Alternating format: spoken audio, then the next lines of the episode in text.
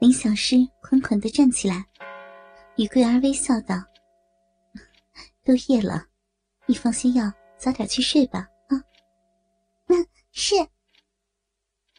桂儿一笑，放下碗盘，离房前回头说道：“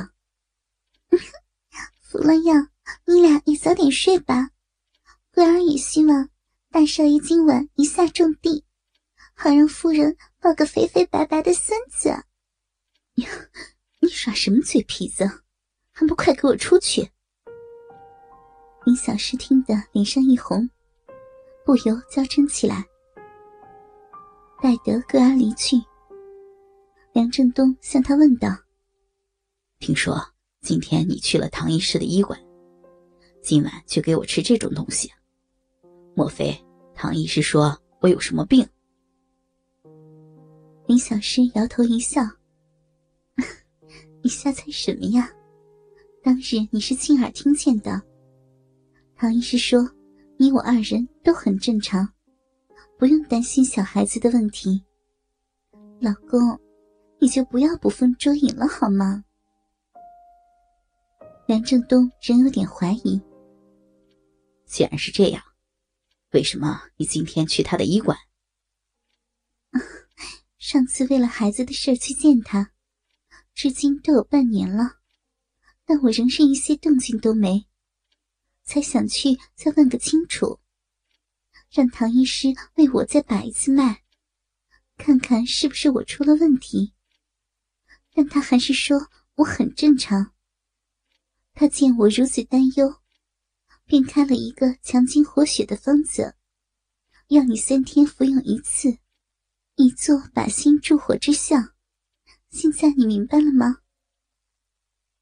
说毕，林小诗取起汤药，送到梁振东的跟前。微笑道：“老公，你想要小孩子，就把它喝清光。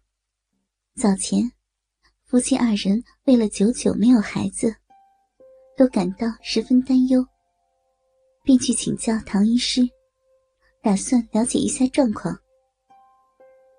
当时最担心的人，并非梁正东，反而是林小诗。原因是。”自从夫妻二人结婚后，房事就从没有停止过，甚至一天两回亦是常有之事。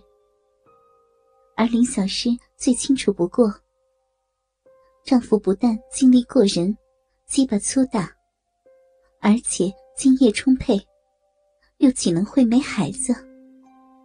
不由得令他想到是自己的问题。林小诗越想越是忧心。那唐医师原是他父亲的多年好友，是看着他长大的。在去见唐医师的前一日，他便预先去了一通电话，对唐医师关照一声：要是真的出现了问题，都希望他能暂时保守秘密，不要当场说出来。过后。再慢慢的另寻解决方法。林小诗这样做，本来是为了保障自己，免得让梁正东的父母知道。怎料，得出的答案却使他大出意料之外。原来，问题竟是出在梁正东的身上。梁正东虽然精量不少。但精子并不活跃，想要令妻子受孕，虽不能说绝无可能，可就不大容易了，还是要靠一点运气。林小诗得知此事后，虽然事不关己，但担忧之情依然不减。这个苦恼，又足足缠了他半年。他烦恼的不是因为没有孩子，最不济就去收养一个，而是他难以忍受的，却是梁正东父母的言语。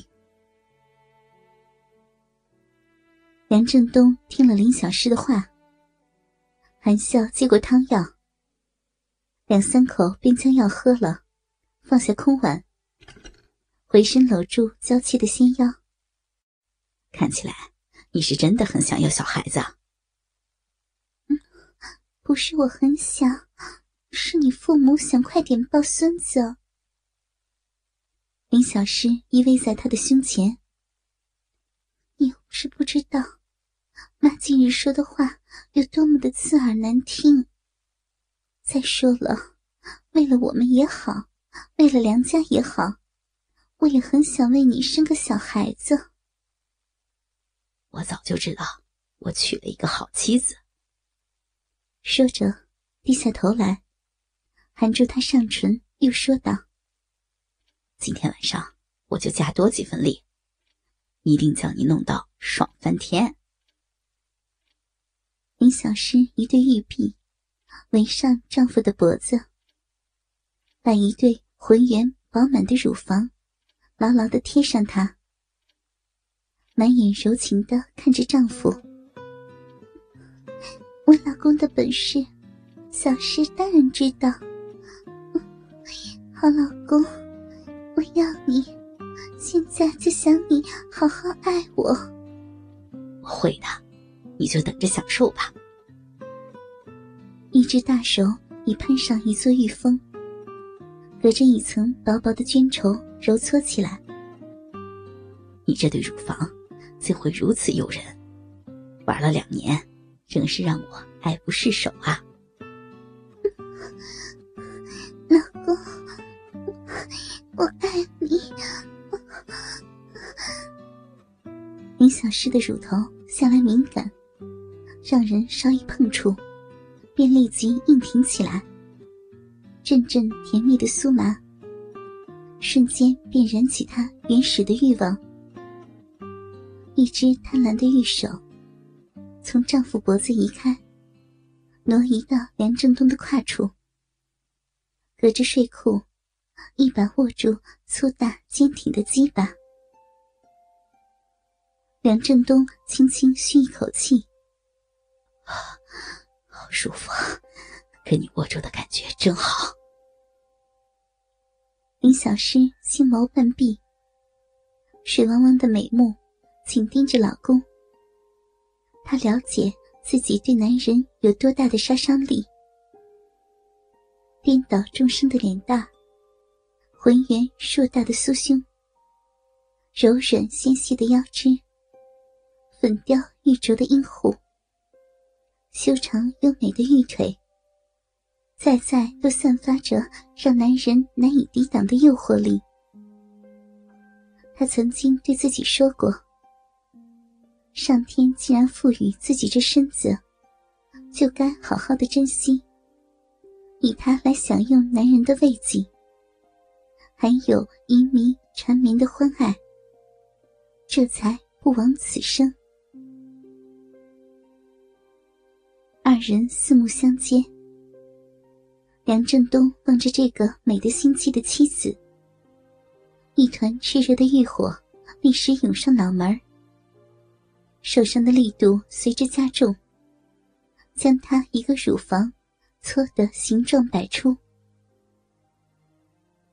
林小诗有点吃痛，低声嗯了一下，却没有阻止。反而踮起脚跟，送上迷人的唇瓣。梁振东连忙吻上，一条香舌已窜入他的口腔，热情的做出许可的挑逗。梁振东再也按耐不住，扯开他睡袍的腰带，一拨一扯，睡袍随即落在地上。转眼间，林小诗已成为一个裸美人。只见她害羞的将老公抱紧，把个身子埋在他的胸腹，不让丈夫去看自己的裸躯。梁振东也不以为然，知道这个满腹诗书的妻子向来面嫩，便说道：“我们到床上去好吗？”林小诗在他胸膛上点点头，孟觉身子已被丈夫抱起，转眼已将他放在床上，人亦同时压上来，将他完美的裸体彻底覆盖住。